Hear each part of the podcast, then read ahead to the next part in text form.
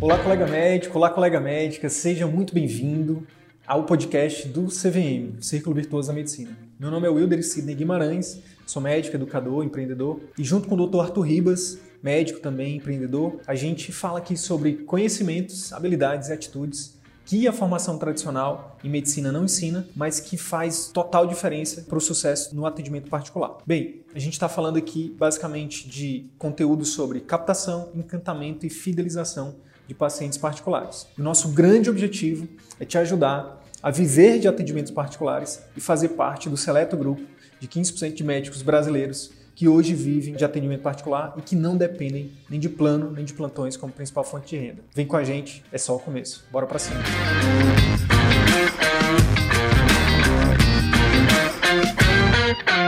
Então, quando você realmente quer viver isso, né, no atendimento particular, quando você quer construir o atendimento particular, você precisa ter essa mentalidade de dono. Né? E a gente vai falar basicamente bastante disso hoje. O que, que é essa mentalidade de dono, Arthur? E tem alguma tem algum exemplo aí que tu possa dar pra gente sobre isso? Mentalidade dono, né, a mentalidade empreendedora, tem todo um conjunto de, de atributos que a gente vai discutir aqui, alguns pontos, alguns tópicos, é, e fazer essa diferenciação entre a mentalidade dono e a mentalidade empregado. A gente tem até um, um dos nossos alunos, né, que ele fala bastante isso, que para ele, um dos pontos altos, assim, dos, das grandes transformações que o CVM, né, que é o nosso curso é, levou para a vida dele foi justamente essa mudança de chave, dessa mudança de mentalidade exclusivamente operacional, onde ele só quer vender a força de trabalho dele, onde só quer ou emprestar ali, né, para um, um, sistema que foi criado por um terceiro, né, um plano de saúde, um serviço público, enfim, onde ele vai lá, vende a força de trabalho dele, depois leva essa força de trabalho embora. Então, ele saiu dessa visão para uma visão mais empreendedora, para uma visão onde ele assume a capacidade de, de desenvolver os sistemas que ele vai vender a própria força de trabalho. Então, ele diz sair da, da mentalidade é, operacional né, e desenvolver mais a minha mentalidade estratégica, para mim foi um dos pontos altos do CDI. Né? E a partir disso, eu consegui desenvolver tudo que foi necessário para eu trilhar, para melhorar meus resultados no atendimento particular. Então, hoje a gente vai falar bastante disso, de como que você pode virar essa chave. E aí, com certeza, depois que você vira essa chave, muita coisa na sua vida muda, porque você vai começar a chegar nos locais e você vai começar a olhar olhar aquilo dali, é, olhar os empreendimentos alheios, né, com a visão de empreendedor. Você vai começar a chegar no restaurante, você vai pensar, caramba, como é que foi o, como é que deve ter sido o treinamento desses funcionários? Como é que deve ter sido os processos? Imagine os POPs dessa empresa aqui. Então, por isso que a gente fala que é uma mentalidade, né? No atendimento particular, a mentalidade do médico é diferente da mentalidade do plano de saúde, nos plantões, né? Então, nos plantões, nos planos de saúde, você chega, atende e vai embora. Dentro da visão da, é, do atendimento particular, toda a visão é diferente, né? Você está sempre preocupado dos mínimos detalhes em ajustar processos para que as coisas funcionem da melhor forma. Então, a responsabilidade, o modo de olhar aquilo muda totalmente. Então, provavelmente, depois que você ter acesso, tiver acesso a todos os nossos conteúdos, passar ali por toda a rota, todo o passo a passo que a gente tem, que a gente traz, a forma de enxergar a vida, enfim, o seu dia a dia, seu contato com outras pessoas jurídicas por aí vai mudar, né? Porque você vai estar sempre é, tentando analisar e tentando trazer aquilo de bom, né? Fazer análises boas, né? Fazer reflexões boas sobre aquilo que você está vendo. Forma de encantamento, uhum. Então formas de fidelização de clientes, você vai estar sempre vendo como que os outros fazem a captação, o encantamento e a fidelização de clientes. E aí, às vezes, você vai pegando ideias de cada um dessas outras experiências que você vai tendo contato. É isso. Cara, eu lembrei agora de um exemplo de uma, de uma farmácia aqui. Eu fui numa farmácia há um tempo atrás aqui, não vou fazer aqui marketing gratuito para ela não, porque... Mas enfim, eu gostei muito do atendimento. Tudo bem organizadinho, sabe? Você via ali que tinha um padrão, que você chega, aí é você tem ali uma, uma senha, a pessoa chama pelo seu nome, depois a pessoa segue ali todo um padrão de atendimento, de o que ela pergunta. Você vê que tem um padrão, né? E que esse padrão não é um padrão qualquer, é um padrão que está ali realmente é, pensado e que gera esse encantamento, que gera esse, olha que legal, olha que coisa diferente. Por exemplo, eu estou falando dessa, já é a segunda vez que eu falo dessa farmácia nos conteúdos aqui que provavelmente milhares de pessoas vão ver. Então, olha só que interessante. A mesma coisa acontece na clínica, no consultório do médico. O paciente vai lá e se ele, se ele tem lá uma organização, se ele sente que é diferente, ele vai fazer esse boca a boca positivo. E aí, Arthur, eu lembro que, que eu perguntei para ela, né, para um atendente lá, eu falei assim, primeiro eu, eu parabenizei, óbvio, né, e tal. E aí eu perguntei, falando dessa parada do look set aí, né, de olhar como dono e tal. Eu falei, vem cá, deixa eu te perguntar uma coisa. Vocês receberam treinamento? Aí ela disse sim. Aí eu falei, como é que é? Isso a gente tá falando de Manaus, né? Para quem não sabe, a gente tá aqui em Manaus, capital do Amazonas. E aí ela falou, então, a gente passou passou um mês e meio fora para receber esse treinamento, tanto teórico quanto prático. Então, muitas vezes a gente, quando a gente tem uma mentalidade só de empregado, a gente quer contratar, a gente terceiriza a contratação, por exemplo, da secretária. E aí se a secretária vem e aí não é, não vem perfeita, a gente diz que a culpa é da empresa de recrutamento,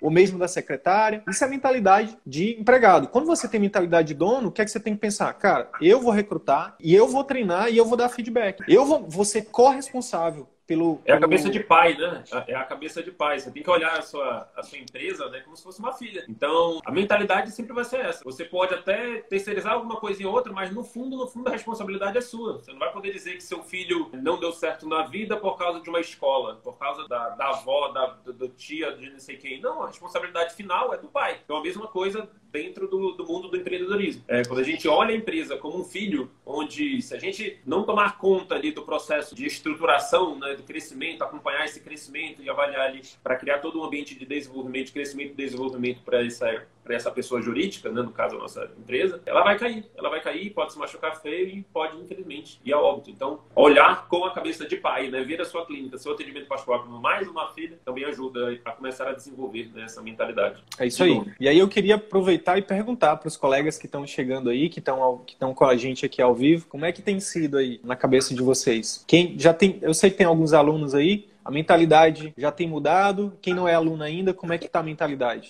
Né? Já, vocês já tinham ouvido falar disso? Já tinham parado para pensar nisso? Coloca aí para gente, a gente saber. Cara, e aí a gente já começa. Alguém, a, já tem alguém gente... aí que já começou a olhar do ponto de vista desses três blocos da captação. Quando chega no local e vê que, tá, que ele está cheio de gente, né? um local que presta algum tipo de serviço, ele está cheio de gente. Você já parou para observar por que, que será que aquele local está cheio de gente? Aí a qualidade do serviço, a qualidade do atendimento, a qualidade do marketing, da captação. O que, que será que faz com que essa, essa empresa tenha esses resultados? Então, vamos pegar vamos pegar o Outback aí como exemplo, Arthur, porque o Outback eu faço marketing aqui gratuito. O Outback é um grande exemplo, cara, do que a gente fala aqui. A gente tem falado muito aqui sobre captação, encantamento e fidelização. Muitas vezes os colegas até, até nos procuram, Arthur, querendo, ah, eu quero fazer marketing, focado no marketing, marketing digital. Beleza, é importante. Mas eu não vejo tanta propaganda do Outback, não, cara. Entendeu? Eu não vejo. O que eu vejo é que eles fazem o encantamento e a fidelização, assim, de excelência. E isso gera a principal forma de captação deles, que é o boca a boca positivo. Então, no consultório particular é muito parecido. Então, assim, é por isso que a maioria dos colegas que estão tendo resultado com o nosso método, com a nossa metodologia, é porque eles começam focando no encantamento e na fidelização. E aí o marketing, ele só alavanca isso. Então, o Outback é um grande exemplo. Não sei se você tem algum lugar que te encanta assim também, Arthur. Onde, e vocês aí, pessoal? Onde é, onde é que vocês já foram? Qual é o serviço que vocês vão, assim, que vocês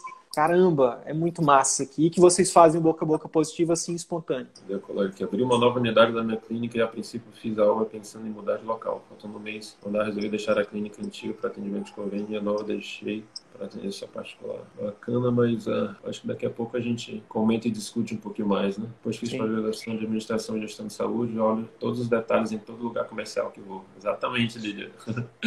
é esse o ponto. Tem o exemplo da Disney, né? A Disney é o grande nome, o grande exemplo mundial aí de encantamento. É o símbolo máximo do encantamento, da preocupação com os detalhes. Tem até um livro muito interessante, né? O jeito Disney de encantar os clientes. Que basicamente a ideia central do livro é que há uma preocupação. A partir do momento que você mapeia a jornada que esse cliente vai ter né, de estar, aí toda a experiência que esse cliente vai passar com você, a partir do momento que você tem isso mapeado, é, ela depende que você faça uma verificação de como você pode encantar esse cliente em todos os detalhes. Então isso vai desde o estacionamento, né, que tem todo um processo ali já de encantamento no estacionamento, até o final, até o momento onde se termina tudo. Então hoje, se não me engano, a taxa de retorno a Disney né, é, é, acima de 80%. Então, tamanho o impacto do encantamento da Disney. Então, se a gente traz esse princípio do tipo, beleza, qual é a jornada do meu cliente? Meu cliente me conhece, seja a partir das redes sociais, seja a partir de indicações. Beleza, como é que eu posso aumentar as minhas indicações? Como é que eu posso melhorar? Quais são as estratégias existentes no mercado para que eu possa construir uma imagem bacana, para que quando ele me veja, ele já sinta que eu sou diferente né, nas redes sociais, enfim, ou por aí. Aí, beleza, depois que ele soube de você, ele decidiu marcar, ele vai ligar para sua secretária. Como é que você pode encantar encantar esse cliente a partir do atendimento da sua, da sua secretária? Como é que você pode encantar esse cliente no pós-atendimento da sua secretária? Digamos que ela desligou o telefone. Será que não tem algum processo que você pode começar a instituir para que ela já mande alguma coisinha para esse paciente, já, já agradeça, já, já de alguma forma reconheça a preferência dele? E aí, quando esse paciente chega na sua clínica, como é que você pode encantá-lo? Como é que você pode estruturar a sua clínica para superar as expectativas dele? Como é que você pode treinar a sua equipe como um todo para é, oferecer o melhor tipo de atendimento? Como é que você pode estruturar a sua consulta, pós-consulta? Então, uma vez mapeado toda a jornada do cliente, e uma vez que você começa a pensar né, ao longo de toda essa jornada, metodologias, formas, processos de surpreender esse paciente, você está no, no, caminho Disney ali de fidelização do paciente. Show de bola, show de bola. Fala aí, Valdemir, tudo bem, cara? Parabéns aí pela evolução, viu? Que bom, cara, que você está tendo resultado aí com nossos conteúdos. A gente espera você numa próxima turma do CVM. Hein? Arthur, então vamos lá. Vamos falar então dos pré-requisitos. A gente começou a falar então dos atributos, na verdade, dentro dessa mentalidade aí de dono, da mentalidade empreendedora, né? Um dos primeiros é a autorresponsabilidade, não é isso? A gente vai falar aqui sempre do paralelo, né? Tem a mentalidade de empregado e a mentalidade de dono. Ou a gente pode até falar, né? Mentalidade do médico de plano de saúde, mentalidade do médico que trabalha para terceiros, né? E mentalidade do médico de atendimento particular, beleza? Então, dentro da mentalidade do médico de plano de saúde, de, de plantões, enfim, é a mentalidade terceirizadora de culpa, é a mentalidade vitimizadora, uma mentalidade de vítima, né? mentalidade de reclamação, né? A gente vai já especificar isso. Dentro da mentalidade do atendimento particular, você tem uma mentalidade autorresponsável. O que isso quer dizer, Sidney? Dizer o seguinte, cara, na medicina, a gente é muito fácil a gente reclamar. É muito comum e é muito fácil, porque a gente reclama com razão. A gente não tem, na maioria das vezes a gente não tem condições, não tem autonomia, a gente acaba ficando realmente com as mãos atadas. Então reclamar é muito fácil. Só que o que acontece é o seguinte: a gente reclamar não resolve, cara. Né? A gente teve aí reviravoltas no Brasil, né? teve programa mais médico, teve é, manifestações, não sei o quê. No final das contas, o que, que mudou? Mudou muita coisa. Se você sempre ficar reclamando e trabalhando para os outros, não vai mudar. Agora, se você começa, o grande lance é quando você começa, não, não tem problema também trabalhar para os outros, não. Desde que você se sinta valorizado, que você se sinta bem. Agora, o que a gente realmente defende é que você crie sua própria marca, né? que você crie o seu próprio ativo, né? que você seja o dono do seu sistema. Trabalhar para o plano, para o SUS ou para qualquer outro lugar é trabalhar para outros sistemas. Você pode criar o seu sistema. Então, quando a gente, pegando um exemplo aqui, ó, quando a gente trabalha para os outros, e aí a gente tem uma secretária e ela não atende bem nosso paciente, a gente perde cliente ali por, por conta dela, a gente reclama dela. No particular, a gente não pode reclamar, porque foi, foi a, é a gente que, que contrata, né?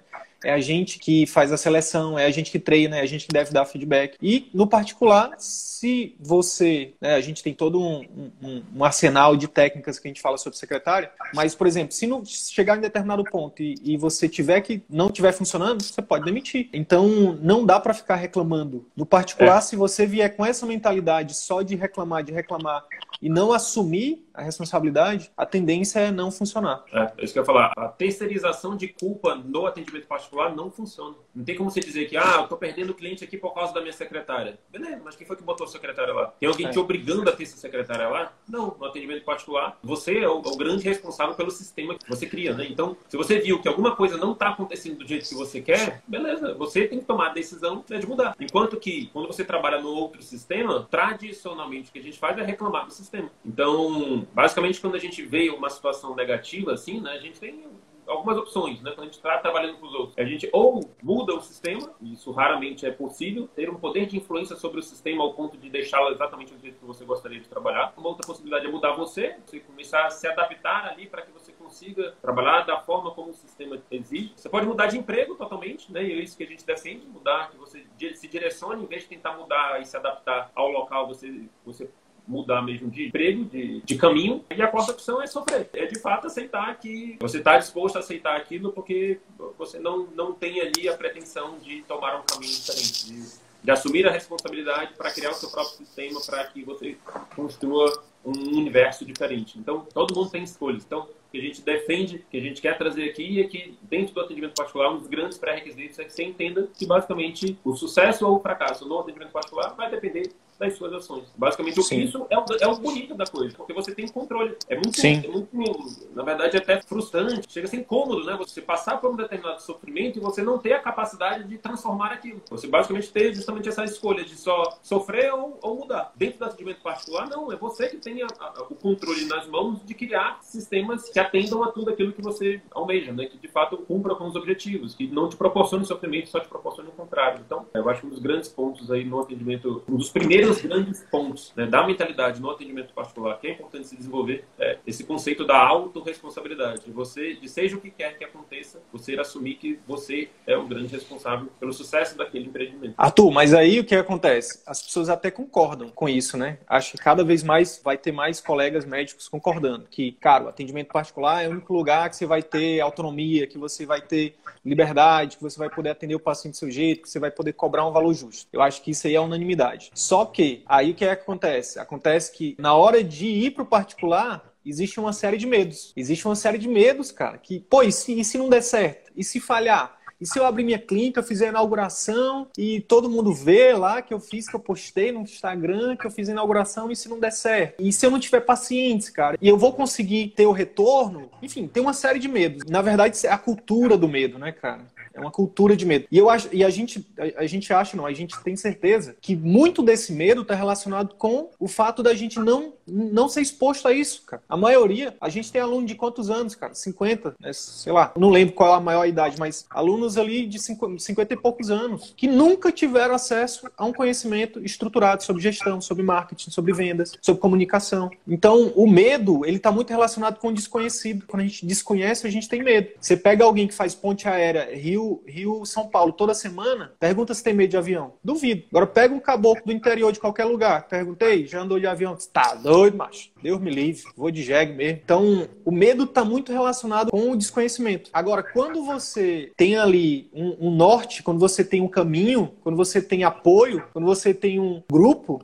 aí tudo muda, né, cara? Eu acho que outro ponto também que, que influencia aí no medo é o ponto da vergonha, né? Do orgulho, da preocupação com o julgamento alheio. Eu lembro que depois que, eu, que minha clínica começou a avançar, né? Começou a, a dar muito certo, eu comecei a querer avançar para uma terceira fase, né? Onde eu, onde eu teria ali outros empreendimentos que me gerassem recurso, né? Sem eu ser o profissional que tocasse o empreendimento, né? Eu queria, ser, queria fazer o meu dinheiro começar a trabalhar para mim. Então, eu queria isso a partir de, do investimento em outras empresas. E aí eu fiz algumas coisas, comecei a investir, criei algumas algumas empresas, trouxe algumas pessoas ali para trabalhar comigo, para desenvolver algumas empresas em paralelo à clínica, só que as coisas não estavam dando certo. E eu lembro que eu anunciava nas minhas redes, que olha, tá aqui, tá começando aqui empreendimento tal, tô dando um suporte aqui. E eu sei que o empreendimento, as, as ideias, né, todos os negócios que eu comecei a abrir em paralelas, foram dois ou três negócios, eles não deram certo, não estavam dando certo. E eu lembro que eu já tinha necessidade de fechar o empreendimento, mas eu ficava na cabeça, caramba, mas eu, eu já anunciei nas minhas redes, o pessoal vai dizer o quê? Que eu fracassei, que deu errado, que não sei o quê. Enfim, mas sei que chegou um momento onde eu não tinha escolha mesmo, eu acabei fechando todos os outros empreendimentos. Eu decidi focar mesmo somente na clínica. Sabe quanto que eu tive de influência de julgamento alheio na minha vida a partir daí? Zero. Nada mudou na minha vida, ninguém chegou para mim e falou: olha, tu fechou as empresas. Não, era simplesmente um medo que eu tinha se eu fosse ser julgado e acabou que isso não aconteceu, minha vida continuou do mesmo jeito e não teve problema nenhum. Então, é isso. A manchete do jornal de hoje vira, vira banheiro de cachorro na manhã. Então a gente se preocupa muito com ah, um, uma super notícia, uma super, uma super situação de fracasso, mas lá na frente ninguém, ninguém lembra mais, todo mundo continua a sua vida e, e, dá tudo certo. Então, eu acho que um dos grandes pontos aí que a gente precisa a gente não é... de, de, mentalidade no atendimento particular é, é, essa compreensão que vai dar errado algumas vezes mesmo e tá bom, tá tudo bem. Então, você descobriu gente... formas de não, de não fazer e ter deixado de fazer por uma preocupação com o julgamento alheio te traria muito mais prejuízo do que o próprio fracasso que você teve. Hoje eu sei que eu tenho várias maneiras e várias, várias empresas, vários nichos que eu não atuaria mais. Então ficou aí um grande... grande... Aprendizado, né? Ou você ganha ou você ganha ou você aprende, não é isso? Cara, e tem outra coisa dentro da questão da, do fracasso, fracasso sucesso. Tem até algumas literaturas que falam assim, é, que o, o, sucesso, ele é, é que você deve fracassar rápido. Quanto mais rápido você fracassar, mais rápido você vai chegar ao sucesso. Então, essa mentalidade de aprendizado, né, mentalidade de aprendiz é extremamente importante. E na medicina, isso pega muito porque a gente tem a cultura do ego, né, muito forte. O médico, ele é, gira, gira em torno da figura do médico um, uma cultura de endeusar o médico, que o médico não pode errar, que o médico não pode isso, o médico não pode aquilo. E a gente acaba aceitando que a gente é esse semideus aí, cara. E a gente não é. A gente é um ser humano cheio de defeitos e que tem que veio aqui para evoluir. A gente não é melhor do que ninguém. A gente só escolheu uma profissão diferente que a gente precisa, tem ali os nossos preceitos e tudo mais, mas é uma profissão. Agora, quando a gente fala de atendimento particular, a gente tem que sair desse. Naturalmente, a gente nem deveria subir nesse pedestal. Mas se você quiser ter sucesso no atendimento particular, a primeira coisa é desce, no caso das mulheres, do, dos tamancos, e no caso dos homens, calça sandália da, da humildade aí. Porque se você vier com muita sede ao pote, achando que você é bonzão, que não sei o quê, é o que acontece com Golias lá, sabe? Tá se achando muito, vem uma,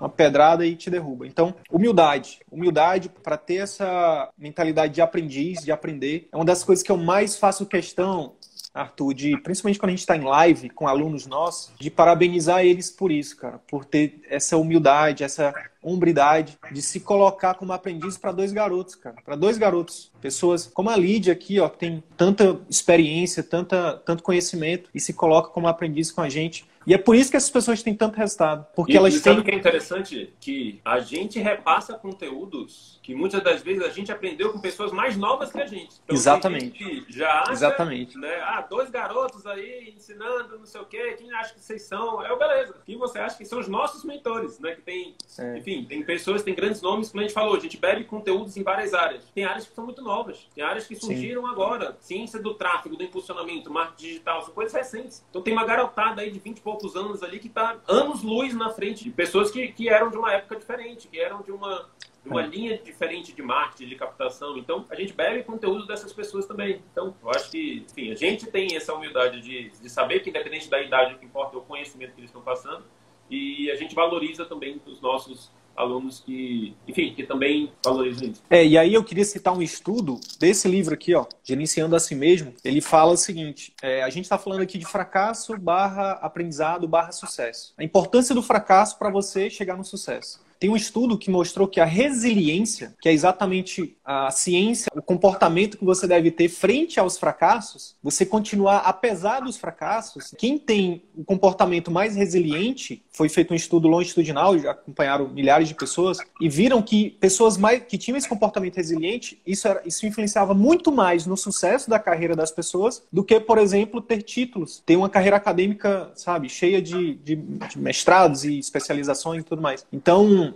isso é, é fundamental para você. Porque assim, você não vai botar um primeiro post na internet, as pessoas vão encher sua agenda de. vão te procurar. Não. Você não vai abrir o consultório e vai ter. Na primeira pessoa que você for contratar como secretário, vai ser maravilhosa. Não. Você não vai oferecer os seus procedimentos, seus programas de acompanhamento e 100% vai fechar. Não. Então, aprender a lidar com não, aprender a lidar com, com as dificuldades. Quantas pessoas abriram o consultório agora, esse ano, e veio a pandemia e tiveram que passar por um momento mais difícil, né, da vida? Então, e aí é legal até citar, né, Arthur, que enquanto muita gente estava fechando, a gente teve um monte de alunos que abriram o consultório e que estão duplicando, triplicando, né, o número de pacientes particulares. E isso deixa a gente muito feliz, porque muito mais do que só um cursinho, né, um, um, ah, um curso online, não, a gente tem ajudado a colegas a, a, realmente manter o sustento né, do lar. Então, é algo muito maior do que do que até a gente imagina. Então, beleza. Fracasso vezes aprendizado, isso é importante. Você vai aprender, tem que aprender a lidar com erro, tem que aprender a lidar com o julgamento alheio, aprender a lidar com a crítica, faz parte. O Flávio Augusto, que é um dos nossos mentores, não é, é um pouquinho mais, tem um pouquinho mais de idade que a gente, mas ele fala o seguinte, que no início, quando você tem a coragem de fazer diferente, a maioria vai fazer chacota, vai falar que você tá louco, não sei o quê. E aí ele fala o seguinte, para você não ligar para ela, só segue fazendo o teu trabalho, faz o que você acredita que tem que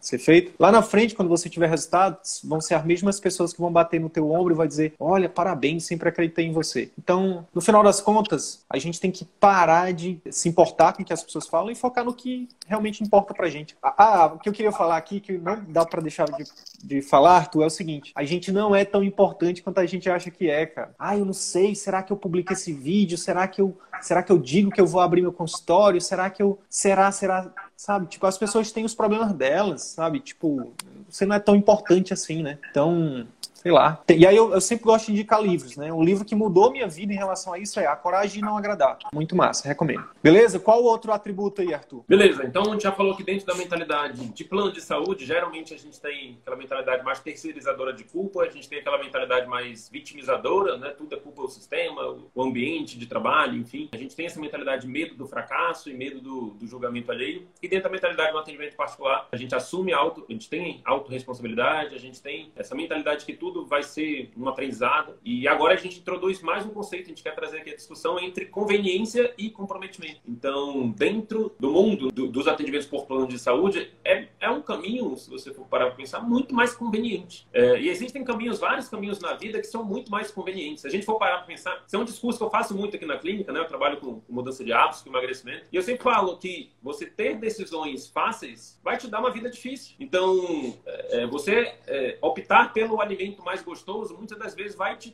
te tirar o prazer de outras é, sensações positivas, se sentir bem com o corpo, de saúde e tudo mais. Mas... Decisões fáceis, vida difícil. Conveniência então, leva à dificuldade. Então, então, exatamente, quando você está decidindo, optando pelo mais fácil, no caso do caminho do plano, do plantão, basicamente a vida vai ser muito mais difícil. Ao passo que quando você diz não para determinados prazeres imediatos ou faz um sacrifício imediato, a probabilidade de você conseguir um re resultado melhor lá na frente é muito maior, onde a sua vida vai ser muito mais fácil. Então, tem essa diferença, a gente quer trazer muito essa diferença entre conveniência e comprometimento. Provavelmente, a sua vida no atendimento particular, no início vai demandar muito, vai ser um pouco mais difícil até do que a vida no plano de saúde no plantão. Você vai começar, você vai passar pelo desconforto ali de, de aprender coisas que você você nunca aprendeu, de colocar em prática coisas que você nunca colocou. Então, isso vai te dar todo um processo ali de confusão inicial e de demanda inicial. Enfim, no início você vai, vai pensar várias vezes, né, se continua ou não. Mas o comprometido é aquele que, independente do que for necessário ser feito, da dor que, do processo, ele está focado naquilo que vai, que vai vir no final. A dor fica, né? mas o sucesso no atendimento particular, a sensação de liberdade, a dor passa, mas a sensação de liberdade, a sensação de a melhoria de qualidade de vida, o retorno financeiro do atendimento particular estruturado fica. Então, quando a gente tem em mente essa diferença, conveniência e comprometimento, isso cara, eu, eu lembrei, eu lembrei de um aluno nosso, um aluno que a gente tem um carinho muito grande, que ele entrou, ele é da turma 3, entraram em janeiro, fevereiro. A gente acompanha ele um pouco mais de perto. Cara, eu vi mais ou menos de perto quanto ele se dedicou nesses meses, né, enfrentando pandemia e tudo mais. Essa semana a gente soube, né, ele entrou em contato com a gente, falando das conquistas dele, de como a vida dele tem melhorado e tudo mais. Então, isso, cara, não tem preço, de verdade, assim, de verdade mesmo, assim. Causar uma transformação tão grande, assim, não dá para dizer ainda que, ah, eu vivo só de particular, mas eu acho que isso é só a ponta do iceberg, viver de particular. O mais importante é, de fato, tá salvando a própria vida. Quantos médicos estão aí à beira do, de uma crise de nervos, cara? Quantos médicos estão, enfim, sem realmente ter opção? Cara diminuir trabalho, poder trabalhar com mais qualidade, atender o paciente da forma que ele acha que é a melhor, né? Não tem, não tem resposta certa para isso, mas ser bem remunerado, poder cobrar um valor justo, isso realmente é um resgate, né, cara? É um resgate da dignidade do, do ser humano, né? Não só do médico. Então, é muito massa isso. Mas para isso ele teve que pagar o preço, né, Arthur? Foram meses, né, cara? Meses ali ajustando, largando, né, ajustando as contas. Recentemente, um colega médico entrou em contato comigo no, no direct perguntando: Cara, como é que eu faço? Porque eu, eu quero também, mas, poxa, é, como é que eu faço porque eu tenho muita conta para pagar, não sei o quê. Aí eu falei, cara, você precisa pagar o preço. Um dos preços é exatamente você tirar o supérfluo desnecessário. Na maioria das vezes, a gente tá ali com a Mercedes. Cara, a Mercedes que você dá 10 plantões para pagar, você pode, sei lá, ter um carro mais simples e em vez de dar 10, dá 5 plantões. Pega esse dinheiro desses 5 plantões, a gente vai já falar mais sobre isso, e investe numa coisa para você se libertar. Investe no teu consultório. Investe numa coisa que vai te dar um retorno muito maior. Então, mas no curto prazo, você tem que aprender a pagar o preço. Não é só de dinheiro, não. É de tempo, é de energia, é de realmente abdicar. Fala aí, Arthur, a palavra decidir, de onde é que ela vem? Existe uma linha de querer, né? Acho que você está no livro Segredos da Mente Milionária, existe uma linha dos níveis de querer. Quanto mais você avança nos níveis de querer, mais próximo você chega do ter. O primeiro nível de querer é o nível de desejo. Né? Muita gente deseja um atendimento particular, mas entre o desejar um atendimento particular e o fazer o que tem que ser feito para você atingir o atendimento particular tem uma distância muito grande. Só desejar e não fazer nada gera até mais frustração. O segundo nível de querer é o nível de decisão, que é o nível mais próximo do ter. O decidir vem do latim significa renunciar às outras possibilidades. Então, se você decidiu que você quer o atendimento particular, você decidiu que não quer mais viver na, na vida de plantões, de, de, de plano de saúde, significa que tudo aquilo que não vai te ajudar a alcançar um atendimento particular, você está disposto a, a, abrir mão. Então, decidir vem do latim significa renunciar às outras possibilidades. Então, quando você está decidido ir para o atendimento particular, tudo aquilo que não faz parte, que não vai te ajudar, por exemplo, ter uma super Mercedes, um super carrão que tem um custo fixo muito alto, é, naquele momento, pode ser é, uma decisão, pode ser necessária ali você dizer não para isso no momento em prol de ter o sucesso no particular que você deseja. E aí o terceiro nível de querer, que é o nível bem mais próximo do ter, é o nível de comprometimento, que foi o que a gente falou, que é você estar disposto a pagar o preço, seja o que quer for necessário para você ir para o atendimento particular, é você, uma vez comprometido, você está disposto a pagar o preço. Então, e aí... quando você chega no nível de querer, né, do comprometimento, a probabilidade de você ter é muito alta, porque, enfim, você já vai abrir mão daquilo que não tem a ver com aquele seu objetivo. E você vai fazer aquilo que tem que ser feito para alcançar aquele objetivo pronto. É questão de tempo para você alcançar. É questão de mudar uma palavrinha só. Numa, dentro, dentro dessa frase que eu vou falar aqui, ó. Você não tenta conseguir, você faz até conseguir. Então, é isso. E aí a gente vai para outro atributo aqui, né, da mentalidade empreendedora, da mentalidade do médico de atendimento particular versus médico do plano, que é uma mentalidade curto versus longo prazo. Quando a gente está preso no círculo vicioso, a gente quer tudo para o curto prazo.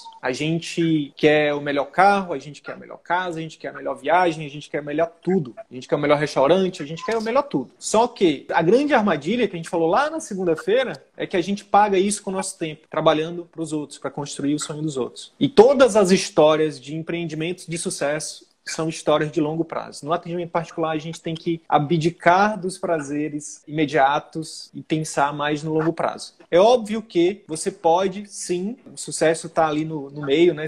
Segundo os grandes estudiosos e sábios, né? Você precisa buscar o equilíbrio.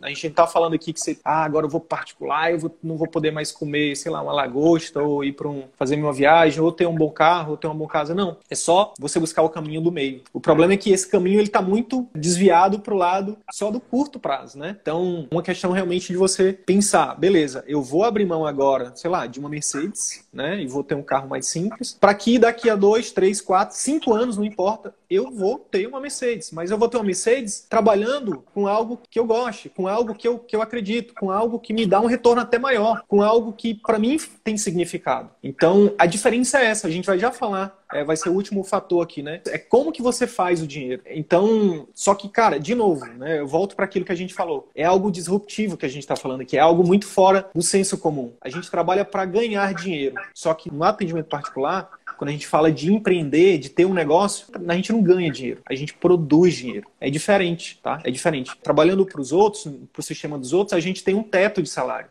Porque mesmo que você ganhe, sei lá, mil reais por hora, você tem um número de horas restrito que você consegue trabalhar. No atendimento particular, você não tem teto. Você cria um sistema, estrutura o sistema e o teto é, é infinito. Daqui a pouco a gente vai ter o primeiro trilionário do mundo, né, da história. Por quê? Porque não tem teto. Né? Ele criou um sistema e cada vez mais esse sistema está crescendo. Então, no atendimento particular, só que aí, esse, esse mesmo cara que talvez seja o primeiro trilionário foi o cara que, quando ele abriu a empresa dele 20 anos atrás, ele disse: olha, para todo mundo, para todo funcionário novo, para todo mundo, para a imprensa, a gente só vai ter divisão de lucros daqui a 20 anos. É a Amazon que eu estou falando. E depois de 20 anos, ele começou, agora, recente, a distribuir lucros para os acionistas da empresa, lucros bilionários. Então, você está disposto a trabalhar um ano para poder ter um retorno só depois de um ano? Você está disposto a abrir mão do supérfluo no momento presente, dos passivos, né, daquilo que tira dinheiro do seu bolso agora, para investir em algo que vai te dar, que vai trazer dinheiro para o seu bolso, para um ativo? Passivo é tudo aquilo que a gente compra e que a gente só tem despesa. Carro luxuoso, como a gente está pegando o exemplo aqui. Um ativo é tudo que você investe, que você compra, que você bota dinheiro e que isso traz dinheiro para ti. Isso bota dinheiro no teu bolso.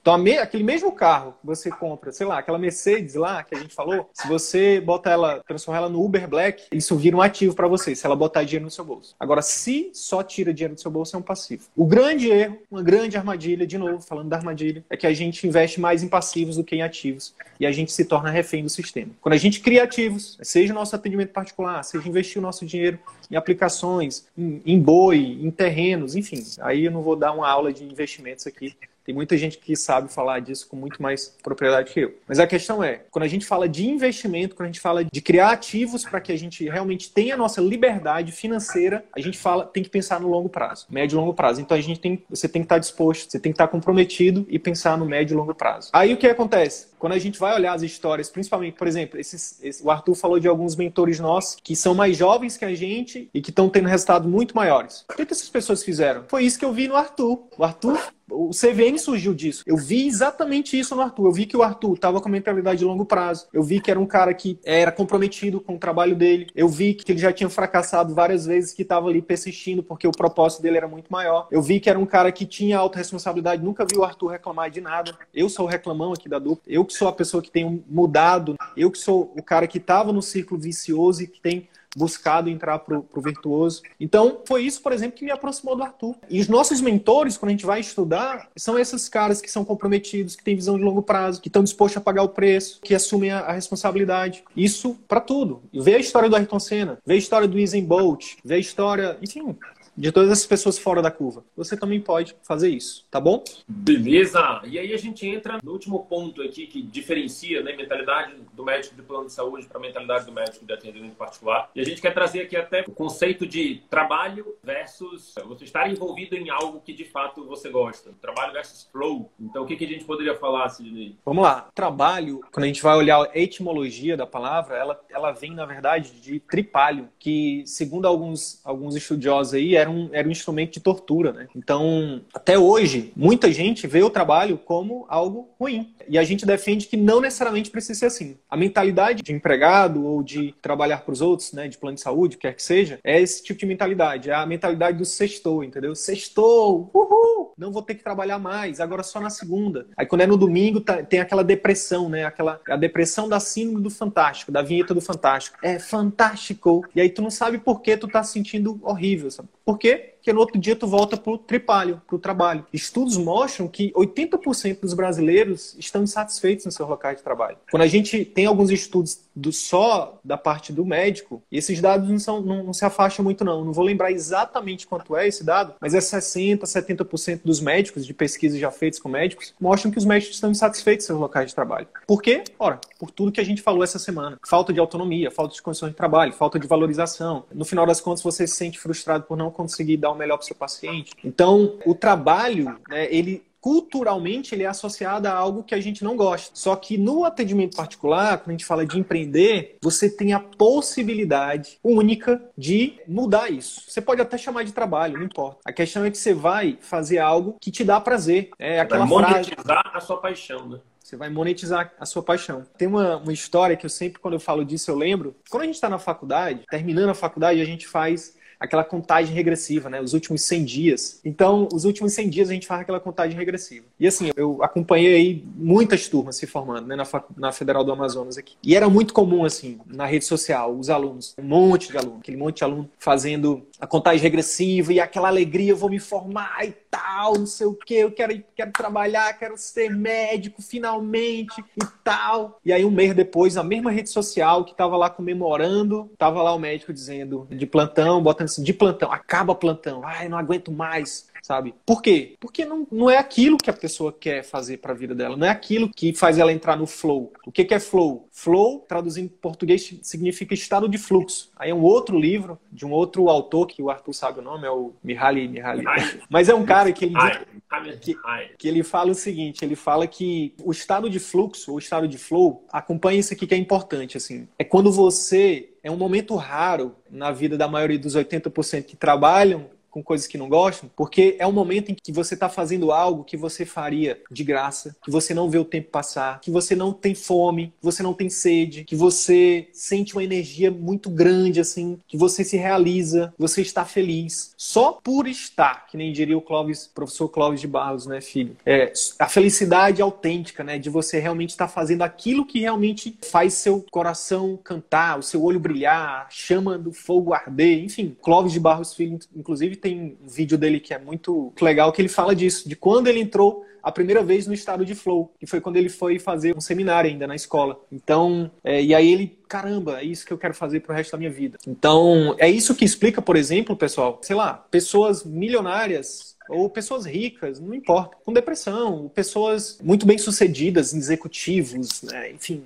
que estão ali fazendo coisas que elas não, não fazem ela entrar no flow, não trazem alegria autêntica. Elas estão ali, me perdoem pela, pela comparação, mas se prostituindo, né? Trabalhando só pelo dinheiro. Eu já me senti assim. Eu me senti assim, na verdade, a maior parte da minha, da minha carreira médica eu me senti assim. Por quê? Porque, na verdade, eu acho, eu, eu acho não, tenho certeza cada vez mais, né? Porque a gente está sempre em construção, mas é porque minha identificação maior é com educação. Eu gosto mais de estar tá aqui, por exemplo, na sexta-noite, para mim, tô feliz, né? Eu saio daqui alimentado toda live que eu faço, todo contato com o aluno que eu tenho, todo contato onde eu posso compartilhar uma experiência, um conhecimento para ajudar uma pessoa, um interlocutor meu, a ser uma pessoa melhor, isso me alimenta. Então, é, isso eu via muito nas consultas, Arthur. Cara, eu passava mais tempo na parte da orientação do que na parte da consulta técnica em si. Então, eu, e aí eu pensava, pô, mas. E aí, inclusive, por conta disso, eu chegava nesse ponto. Pô, eu acho que eu poderia ajudar mais as pessoas se eu estruturasse conhecimentos e, e disseminasse isso de forma mais. em escala maior, né? No consultório, eu, acho que eu estava sendo desperdiçado ali. Enfim, então, o Murilo Gun, que é um cara da nossa idade também, né? Um dos nossos mentores, ele fala que teve algum problema no RH do universo né? Porque a maioria das pessoas estão trabalhando com coisas que não gostam para tentar agradar pessoas que elas nem conhecem. Enfim, isso, cara, isso na medicina comprar acontece... coisas que elas não precisam. Para comprar coisas que elas não precisam. E na medicina, eu, na minha opinião, isso é exacerbado, né?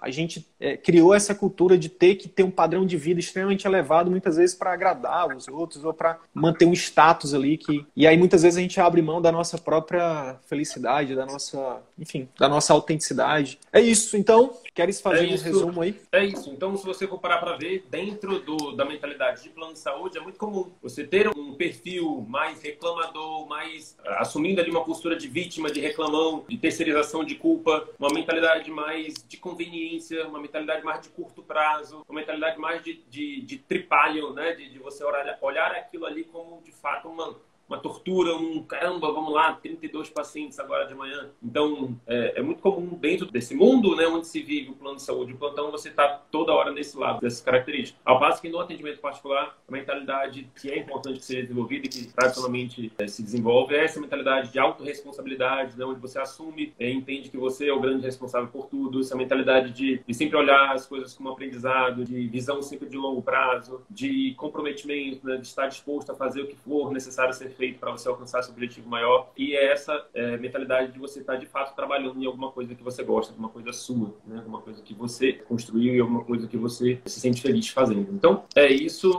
É isso. É, em resumo, é isso, né? A gente espera que com, essa, com esse conteúdo de hoje, por mais que você tenha identificado algum tipo de aspecto do ponto de vista da mentalidade de plano de saúde, de plantão, você possa avaliar, refletir se não é possível você virar uma chavezinha ali e começar, pelo menos começar a, a pensar, a, a, funcionar com uma mentalidade de dono, de pai do negócio, de responsável pelo negócio. É isso. Então é isso. Se esse conteúdo gerou algum valor para sua carreira médica, eu quero te fazer dois pedidos. Primeiro, compartilhe esse episódio com seus colegas médicos, porque eles podem se beneficiar desse conteúdo. Utilize os seus grupos de Telegram, WhatsApp ou mesmo as suas redes sociais. Segundo pedido, visite as redes sociais do CVM. Procure Ciclo Virtuoso da Medicina no YouTube, no Facebook e arroba CV da Medicina no Instagram. Te vejo por lá. E até o próximo episódio. Valeu!